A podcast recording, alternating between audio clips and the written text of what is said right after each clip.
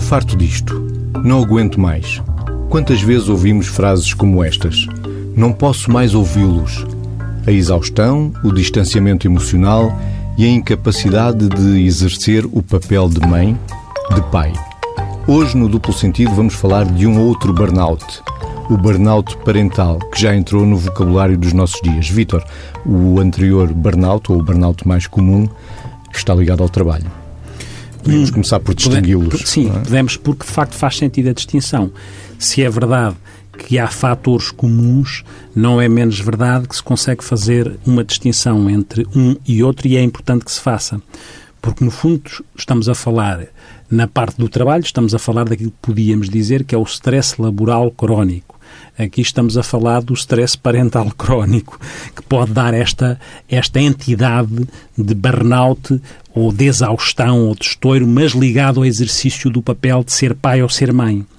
Sendo que uma diferença grande, para além daquilo que são os fatores comuns e que têm a ver com a exaustão, exaustão esta que é uma exaustão emocional, física, comportamental e que pode existir este tipo de exaustão, pode ser transversal aos dois burnouts aquilo que é o distanciamento que pode decorrer de uma situação de exaustão em que parece que as pessoas ficam com uma barreira entre aquilo que é a necessidade de darem uma resposta e a forma como se defendem quase mais friamente. Isso pode acontecer no trabalho, como pode acontecer em casa.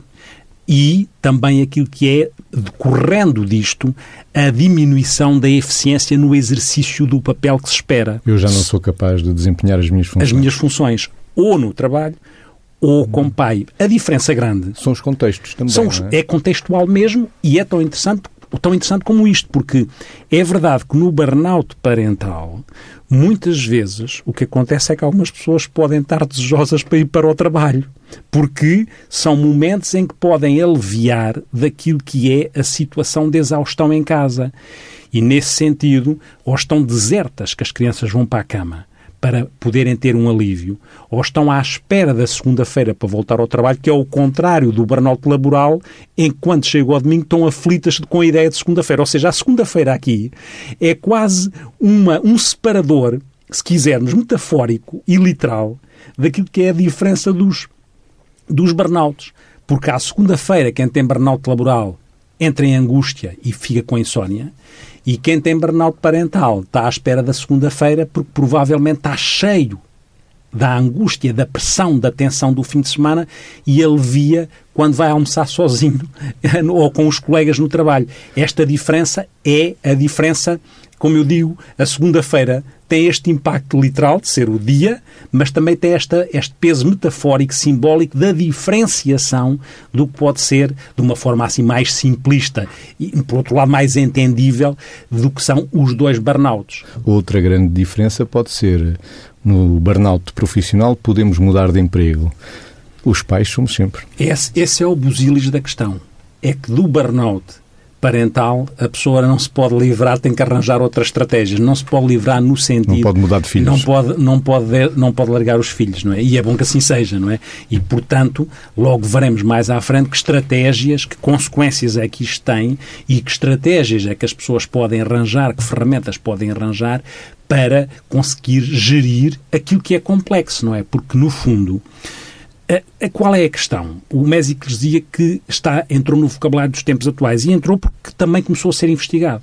Nós sabemos que o Instituto de Pesquisa em Ciências Psicológicas da Universidade de Louvain, na Bélgica, fez um Com estudo... Isabel Roskman. Isso mesmo, fez um estudo caracterizando aquilo que é o burnout parental, nas suas várias variáveis e encontrando uma percentagem, uma prevalência até 12, 40% de pais que podem estar em burnout parental. E pais que podem estar em burnout parental são pais que podem estar exaustos fisicamente, podem estar com insónia, podem estar com alterações do apetite, podem estar com dificuldade de controlar os seus comportamentos e terem uma irritabilidade fácil, podem ter o tal distanciamento, podem correr o risco de não controlar na relação com os filhos e, às tantas, podem estar a ter um comportamento mais desadequado, podem estar a, a, a negligenciar porque já estão tão saturados e não é por serem maus pais, é, é porque estão em situação de esgotamento, é preciso que isto salvaguarde. Num cansaço extremo. Num cansaço extremo, porque há dados que dizem que, aqui, para se ter a ideia que ser pai ou mãe equivaleria a 2,5 trabalhos a tempo inteiro dos quais as pessoas não se podem admitir. E é muito interessante porque há quem diga que quando a família é mais alargada, que isso seria como gerir uma empresa de média dimensão. É preciso nós termos a, a percepção disto. Agora, dizemos assim, bom, mas sempre existiram filhos e agora estão-se a inventar estas coisas. Não é bem isto. Estão-se a encontrar estudos que justificam e que fundamentam cientificamente isto, e não é só porque é moda. E a sociedade vai isso, mudando. O, o Mésicos é isso mesmo. Hum. A questão é que a sociedade foi exigindo aos pais uma perfeição, aquela coisa do conceito de parentalidade 100% positiva, numa sociedade em que os pais estão assoberbados com o tempo, em que as mães culturalmente têm que ser boas mães, boas mulheres e boas, boas profissionais. Boas profissionais. E isto, embora toque aos pais e toque às mães, mas estas mudanças sociais, esta exigência da chamada parentalidade positiva numa sociedade sem tempo, e sem tempos de qualidade pós-afetos. E para brincar. E para brincar, e para, e, para, e para ter como intermediário a relação afetiva e não aquela ideia de que temos que ter, uh, uh, ser super pais para ter super, para ter super filhos, esta ideia complicada, que pede aos pais a perfeição, faz com que a pressão resultante da ideia da perfeição seja angustiante, asfixiante. Eu digo muitas vezes, e não é a primeira vez que o digo, e é importante ter isto. Há quem diga que vale mais feito do que perfeito. E é preciso ter esta noção. Os pais perdem a noção de conseguirem criar prioridades. Se têm um filho mais velho que está a, a, a, exigir coisas, se calhar o filho mais velho tem que saber esperar e isso é educativo, e o mais novo, que é bebê, pode ter que ter uma resposta que é mais imediata. E os pais ficam baralhados. Perdem de tanta exaustão, nem as prioridades conseguem estabelecer. E é verdade que esta exigência de perfeição, esta exigência de 100% de parentalidade positiva não é realista. E eu digo muitas vezes, estava eu a dizer, que aquela ideia de que pais perfeitos criam filhos imperfeitos e isso é imperfeito, eh, deve ser contrariada com uma outra ideia que é mais saudável e mais realista, que é pais imperfeitos criam filhos imperfeitos e isso é que é perfeito. E, e isso é fundamental, porque os pais sentem-se culpabilizados porque acham que não conseguem cumprir a expectativa de exercer o tal papel na perfeição. E pais com inquietações perfeccionistas estão mais em risco do que os outros pais. Pais que tenham mais flexibilidade, mais autotolerância em relação a si próprios, conseguem gerir mais estas situações do que propriamente pais com uma exigência de perfeccionismo. Porque a exigência de perfeccionismo cria uma expectativa que eles não conseguem cumprir, pois não têm tempo para tal cria sentimentos de exigência para com os filhos. Sem dúvida. Que o filho só pode ser um as, não pode ser outra carta do baralho. Sim, e que se não o são, eles parece que ficam postos em causa, e ao serem postos em causa têm sentimentos de, de culpa, culpa, e ao terem sentimentos de culpa isto reenvia para uma coisa complicada que é têm dificuldade eventualmente de pedir ajuda porque têm vergonha, porque acham que estão a cumprir mal o papel para o qual deviam estar predestinados, que é ser pais. E que criaram uma crença prévia. E, que, e criaram acerca disso, sim, e criaram uma crença acerca pai, disso, mãe, tal qual, o que é que era o pai, o pai, o pai certo, é? como se houvesse eh, essa possibilidade do pai certo, é? Do pai perfeito, os pais, os pais utilizando um, uma frase do, do Tolentino de Mendonça para os pais, que ele diz acerca das pessoas, os pais não teriam que ser perfeitos, têm que ser inteiros. E inteiros é com as suas idiosincrasias. O Tolentino diz isto em relação, em relação às pessoas. Eu acho que se aplica aos pais, que se preocupem menos em ser perfeitos, mas mais em ser inteiros. Inteiros com as suas idiosincrasias, com as suas dificuldades, sem vergonha daquilo que é os erros que todos nós cometemos, com essa elasticidade para aprender aprender com o erro, porque senão ficam tal maneira asfixiados, tal maneira afogados, que estão sempre atrás do prejuízo e estão sempre a sentir que falham. E esse sentimento de, de falhar leva ao desespero, leva à exaustão, leva a maior conflito conjugal, porque depois um pai pode discordar do outro ou apontar o dedo ao outro, e isto cria uma dinâmica e uma dialética na família que pode ter consequências disruptivas, e aquilo que daria jeito, que era que as pessoas estivessem no mesmo barco no processo educacional, cada um começa a remar para sítios diferentes, com todas as consequências que daí advêm, mesmo para a relação daqueles pais implicados no processo educacional. E o burnout pode se tornar ainda mais complexo, o burnout parental, quando falamos então da fase seguinte que, sem resolver o problema prévio, há um divórcio.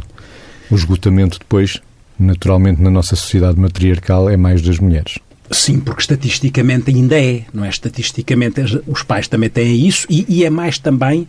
Há, há, alguns fatores que são mais preditivos daquilo que é a possibilidade de burnout fatores mais óbvios, filhos mais pequenos, não é? Uhum. Filhos mais na pequenos. Adolescência, isso e também ganha outras, ganham outras características outras na entrada na adolescência. Sim. Pais que podem ter, eh, os, os últimos dados diziam que há menos desemprego, mas por outro lado há emprego precário.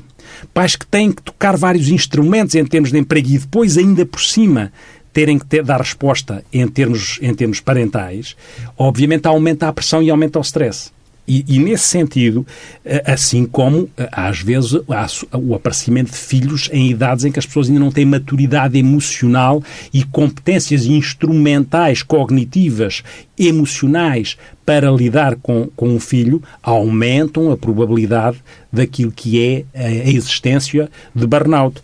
E esta assim, ideia da idade, Vitor, não é só a idade cronológica, porque vemos que agora amadurece emocionalmente muito mais tarde porque se fica muito mais fixado no funcionamento operacional, ou seja, de se estudar, acabar a faculdade, de ter um bom emprego e ter sucesso na carreira profissional. Isso, Sim, e esse é verdade. pai e mãe cada vez mais tarde. É verdade. O, e muitas vezes não se tem sequer essa estrutura emocional para ser pai e mãe. É, é, isso mesmo, também, é isso mesmo, quer dizer, se aparece... E, e trabalho, trabalhou-se tanto até para chegar ao dia perfeito para ser pai e mãe, não é? É, é um contrassenso. Não é só o ser pai e mãe perfeito, é, é chegar ao dia perfeito é, isso para que ser pai e mãe. É interessante e complexo, porque muitas vezes os pais estão operacionalmente, ou os possíveis pais, ou os putativos pais estão a criar recursos para poderem ser pais no sentido material do termo, no sentido funcional, funcional do, termo, do termo, mas não estão a treinar as competências que são as, mais, as competências, se quiser, soft skills, ou são as competências mais de princípios, de comportamento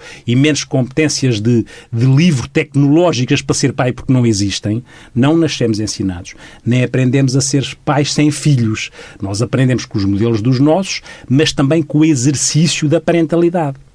Só que, muitas vezes, não houve tempo para este caldo de aprendizagem, porque esteve muito focado em determinados objetivos, como de um Mésicles dizia, de sucesso e de funcionalidade. Logo desde cedo nas escolas, o tempo para brincar, volta a tocar na tecla do brincar. Uhum. Não brincámos a ser pai e mãe, não brincámos, não, não brincámos mesmo porque as pessoas foram muito treinadas para um desempenho que parece que exclui ou que pode excluir essa, o exercício dessa, dessa, Competência. dessa dessas competências, porque eh, são muito treinadas, de facto, para outras competências. E brincar, como o Mésicles diz, significa a possibilidade de criar várias identidades, de se reinventar e de se reinventar também na possibilidade do exercício de ser pai ou mãe. Na possibilidade de eu ser o meu pai de eu ser a minha mãe. De eu, de eu ser, experimentar. Como é que é a minha mãe, ou de ser como, a minha mãe e de ser e como o meu vem pai. como, era é? nesse sentido. E isso é tudo brincar. Isso é tudo brincar. Isso é tudo brincar. E, mas para este brincar tem que se dar tempo às crianças para brincar. Porquê? Porque este brincar faz com que as, as crianças representem os papéis daquilo que no futuro poderão uh, uh, ter que vir a ser se tiverem filhos.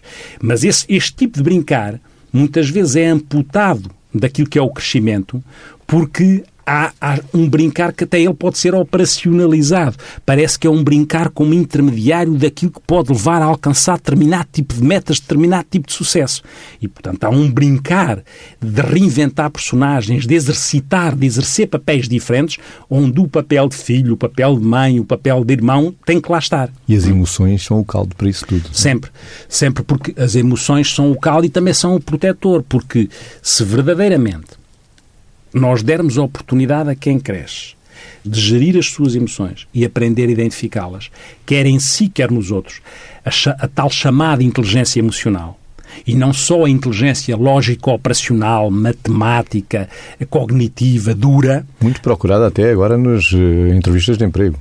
Essa parte emocional. Cada vez é? vai, cada vez vai-se passando a dar importância também Não basta só ser um crânio em vai, termos cognitivos. Começa algumas organizações a dar importância a isso. Nem todas, mas começam algumas organizações a dar importância a essa capacidade de ler o comportamento, de entender, de ler o comportamento dos outros, de saber de fazer escolhas e tomar decisões em função disso, criar prioridades sem se angustiar porque achamos que estamos a fazer uma coisa, devíamos estar a fazer outra e perceber que temos direito a fazer essas escolhas. Perceber também que temos direito a fazer escolhas para gerir os nossos próprios tempos. Não se pode ter tempo de qualidade para os outros, se também não se dá tempo a si próprio para se quisermos utilizar a expressão de brincar, para também brincar como adulto. Brincar como adulto é também ter tempo para si, é carregar baterias, é pedir ajuda às vezes quando existem aos avós, é pedir ajuda a um, um babysitter se é preciso, é fazer estes equilíbrios para que os pais possam respirar, porque se os pais não respiram, obviamente ficam asfixiados, como eu já disse antes. Se ficam asfixiados, podem entrar em ruptura naquilo que é o tal processo de burnout parental. Já estamos a entrar na linha da prevenção e de como dar a volta a isto que é o burnout parental. O contrato de babysitters, o casal tem que tirar tempo para jantar, para rir, para conversar, para saber um do outro. Sem dúvida. E depois, oh, oh, depois há uma coisa que é um ciclo vicioso. Que para contrariar o ciclo vicioso é preciso fazer isso que o médico está a dizer.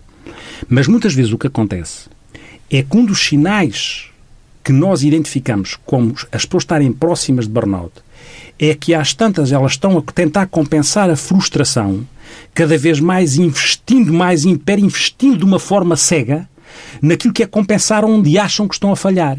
Cada vez estão mais a, a hiperinvestir, de uma forma, é um investimento nos filhos de uma forma hipertrofiada. Aquilo que se chamam os pais helicóptero, a tentar controlar tudo, e os filhos agenda, ocupados com todas as tarefas e mais algumas, e os pais a desdobrarem-se de um lado para o outro, em que nem os filhos têm tempo a parar, nem os pais têm tempo para parar até, até à exaustão final. Não vivem nem deixam viver. Não há, não há um viver. Ficam presos, Sim. estão aprisionados àquela competência de serem os melhores pais do mundo. Sim, não há um viver, porque para viver a gente precisa, nós precisamos de respirar emocionalmente. E este tipo de aceleração, de hiperinvestimento, ou de investimento hipertrofiado a compensar aquilo que é as falhas que achamos que estamos a ter, ou atrás constantemente da perfeição, como a perfeição não se alcança, a frustração acontece. Quando, se a frustração acontece, a culpa vem a seguir.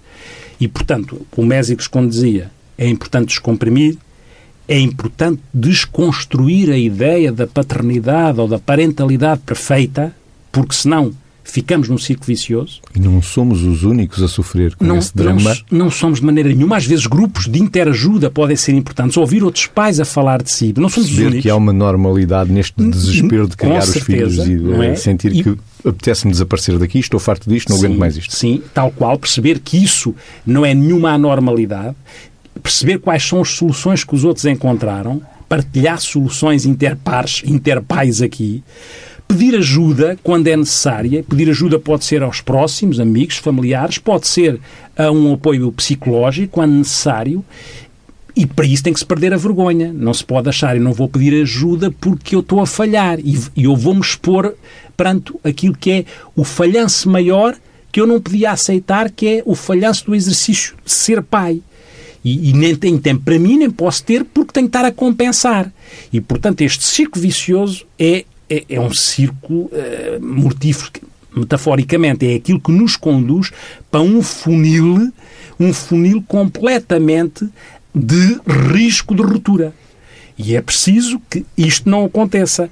É preciso, inclusivamente, que as pessoas vão, de alguma forma, de uma maneira muito comportamental, também valorizando as pequenas, as pequenas conquistas que têm.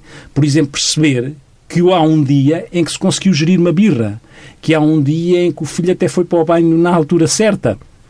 E sinalizar isso, dizer, bom, isto eu estou a conseguir contrariar ou desmontar a tal dinâmica viciosa onde estava, mas reparar nisso.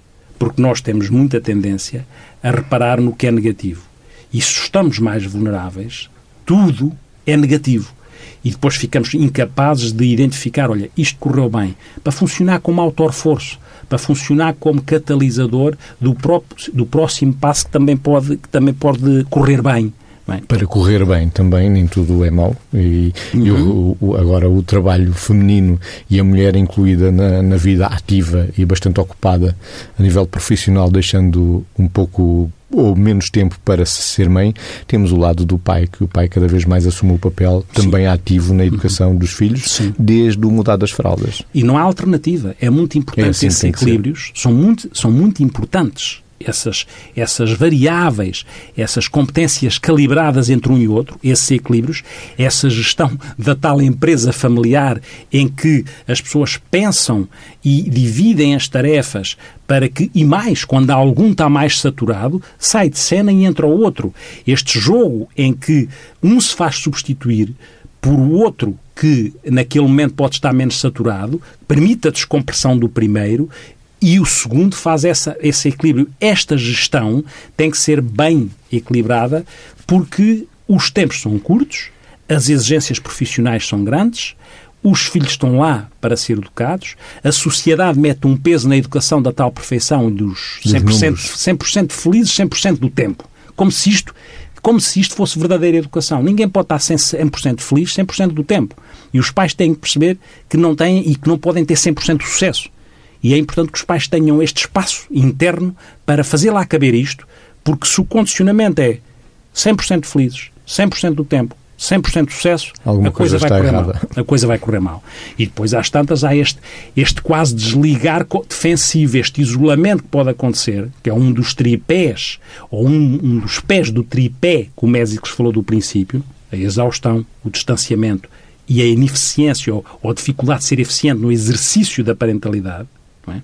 Este, estes pés estão todos vacilantes. Estão todos a abanar. E, e por isso é que é. Uh, e mais, uh, depois fica-se de uma forma que é. Muitas vezes as pessoas ficam a dar respostas naquilo que é o processo educacional em piloto automático. Ficam a exercer o papel em piloto automático, quando a educação é a educação tem que ter afetos lá dentro. Tem que levar qualquer atitude comportamental, qualquer atitude educacional, dá jeito que leve afeto lá dentro. Mas como é que pode levar afeto se na alguma altura a pessoa está tão exausta, se na alguma altura eles não arrumaram os brinquedos e a pessoa já está farta de brinquedos e vai deitar os brinquedos para o lixo porque já não tolera aquilo. E as coisas chegam às vezes a esta dimensão. E ao chegar a esta dimensão, a seguir vem um sentimento de culpa. Não devia ter feito isto. E a seguir há o desejo de compensação. É? E depois o desejo de compensação corre mal outra vez e a pessoa fica. É de facto, quando se olha de fora, é? até eu, quando estou a descrever isto, sinto o impacto que isto tem só da descrição, não é? Quando nós estamos aqui a olhar, Sim. não é? Para já, nós às vezes vimos nas queixas que temos nos nossos consultórios. Mas a própria descrição, até ela é sufocante, não é? Porque é uma dinâmica em escalada. E autodestrutiva, porque depois passa a ser, uma pessoa passa a ser só aquela função, pai ou mãe. Sim. E depois, quando os Sim. filhos vão embora? E a síndrome do ninho vazio? Depois fica. E depois, e depois quem sou eu? Agora, certo, não deixo de ser pai nem mãe, é certo, sim. mas deixo de ter a função de pai e de mãe. Sim. Não, se bem que quando, quando os filhos vão embora, também já se passou muitas vezes esta parte mais dolorosa. Mas não é? dizer se fica incrustado é, é o, o papel de identidade, papel. exatamente. O exercício. exercício de um papel de uma identidade de se ser pai ou de se ser sim. mãe. Ponto. Se, Sem, se, parece que uma pessoa não tem mais vida. Se não, não é? se encontrou a outras. pessoa mãe claro. tem mais vida. É mais, claro, é mais pessoa, do que mãe. Isso, porque se a pessoa não achou. Pai é mais do que pai. Sim, a, a pessoa não se esgota no exercício do papel de pai ou mãe. É? Aliás, para que o papel de pai ou mãe seja o melhor possível exercido, significa que a pessoa tem uma identidade própria onde cabe a identidade de ser pai ou de estar pai com outros estares que é o estar dos seus interesses, das suas coisas lúdicas, do seu convívio com os, amigos, não é? Das suas escolhas de música, dos seus livros que se leem, mesmo sabendo nós que em determinadas alturas, obviamente, e em determinadas idades, há menos tempo para algumas destas atividades. Mas o facto de haver menos tempo em determinadas alturas não é igual a deixar definitivamente de haver tempo, como se a pessoa desaprendesse de fazer essas coisas, como se a pessoa não tivesse o direito de as fazer, ou como se a pessoa ficasse incapacitada de as fazer, porque já está tão em isolamento, tão castigada, tão cáustica em relação às coisas e ao, ao, dia a dia que até nem consegue tirar prazer de uma coisa quando eventualmente podia ter um tempinho e tirar prazer, como se já não conseguisse. Em última instância, sabemos que, sendo diferente, nesta manutenção deste registro, as pessoas podem cair em depressão, com tudo o que isso tem também de risco. É claro que depressão não é igual a burnout, porque a depressão é uma coisa global. A pessoa que está em burnout pode ficar contente, como eu digo, à segunda-feira. Por ir por trabalhar. A pessoa que já está deprimida não consegue. Não vai tirar, trabalhar, não, nem cuidar de filhos, nem, nem que, que fique claro também esta distinção.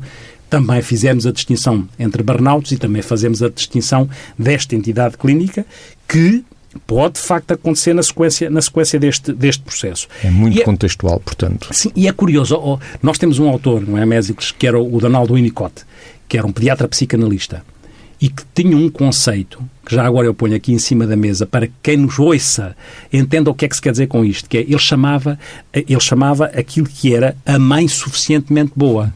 Ele não dizia a mãe perfeita. O que ele dizia era a mãe suficientemente boa, era o conceito de mãe suficientemente boa.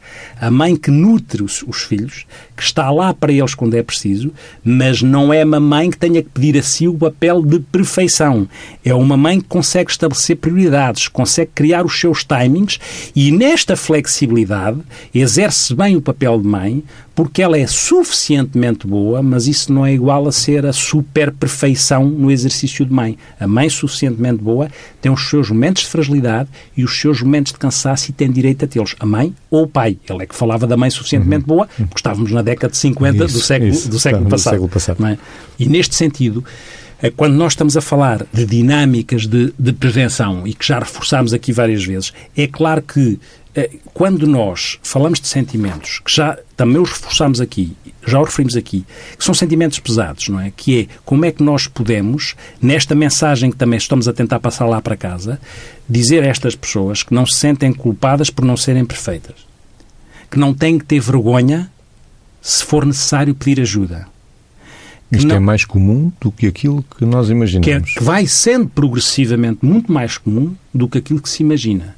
E vai sendo porque, de facto, é como se a sociedade tivesse realmente movimentos contraditórios. Que é, por um lado, exige que as pessoas sejam super nos vários sítios onde estão, sejam super pais no sentido da tal parentalidade positiva que não pode falhar, e ao mesmo tempo não dá tempo, não dá espaço, não dá momentos para que isto aconteça de uma forma fluida, e, neste sentido, há uma tensão permanente. E essa, estas mensagens que nós estamos a tentar passar, e por isso nós trouxemos este tema, não só pela atualidade dele, mas porque sabemos que ele vai continuar nesta linha, é que haja a oportunidade de os pais olharem para isto desta forma um bocadinho mais distendida e que não se autoflagelem. É claro que nós não estamos a fazer a apologia de que os pais não têm que se responsabilizar por coisas que são incontornáveis. Os pais não se podem demitir daquilo que são coisas fundamentais, que é garantir o bem-estar dos filhos, a segurança e, e a saúde. saúde. São, é incontornável. Mas depois aqui é? Isto, isto que acabámos de dizer, quando falamos de bem-estar, não estamos a falar exclusivamente de bem-estar material ou sucesso, estamos a falar de bem-estar emocional. Estamos a falar da forma como eles conseguem ser solidários, empáticos. E isso aprende-se pelo exemplo e não pela medida se a pessoa só teve cinco no, nos trabalhos de casa, ou se foi melhor que o outro, ou se ganhou a prova e não sei o quê. Todo este jogo de sucesso medido pelo lado mais operacional faz com que os pais caiam no risco que nós temos estado aqui a referir e não necessariamente que os filhos sejam mais saudáveis por isso. E a saúde é esta coisa que nós estamos a dizer de outra maneira. A e saúde a, e o bem-estar. E a brincar, a brincar, já estamos a chegar ao fim de mais um duplo sentido, hoje dedicado ao burnout parental. Pedro Simões Ribeiro, o sonoplasta Pedro Simões Ribeiro, já fez tocar a música que nos anuncia a saída. E o nosso EC existencial hoje é trazido pelo Mésicos no seu gravador de bolso. Venha ele. Vinícius de Moraes, o enjoadinho, uhum. dito pelo próprio. Filhos? Filhos? Melhor não tê-los. Mas se não os temos, como sabê-lo? Se não os temos, que de consulta, quanto de silêncio, como os queremos. Banho de mar diz que é um porrete. Cônjuge voa, transpõe o espaço, engole água, fica salgada, se odifica. Depois que boa, que morenaço que a esposa fica. Resultado: filho. Então começa a porrinhação. Cocô está branco, cocô está preto, bebe amoníaco, comeu botão. Filhos. Filhos, melhor não tê-los. Noites de insônia, cães prematuras, prantos convulsos. Meu Deus, salvai-o. Filhos são o demo. Melhor não tê-los. Mas se não os temos, como sabê-los? Como saber que macieza nos seus cabelos, que cheiro morno na sua carne, que gosto doce na sua boca? Chupam gilete, bebem shampoo, até o fogo do quarteirão. Porém, que coisa, que coisa louca, que coisa linda que os filhos são.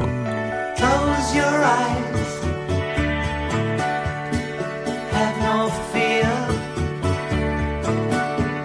The monster's gone. He's on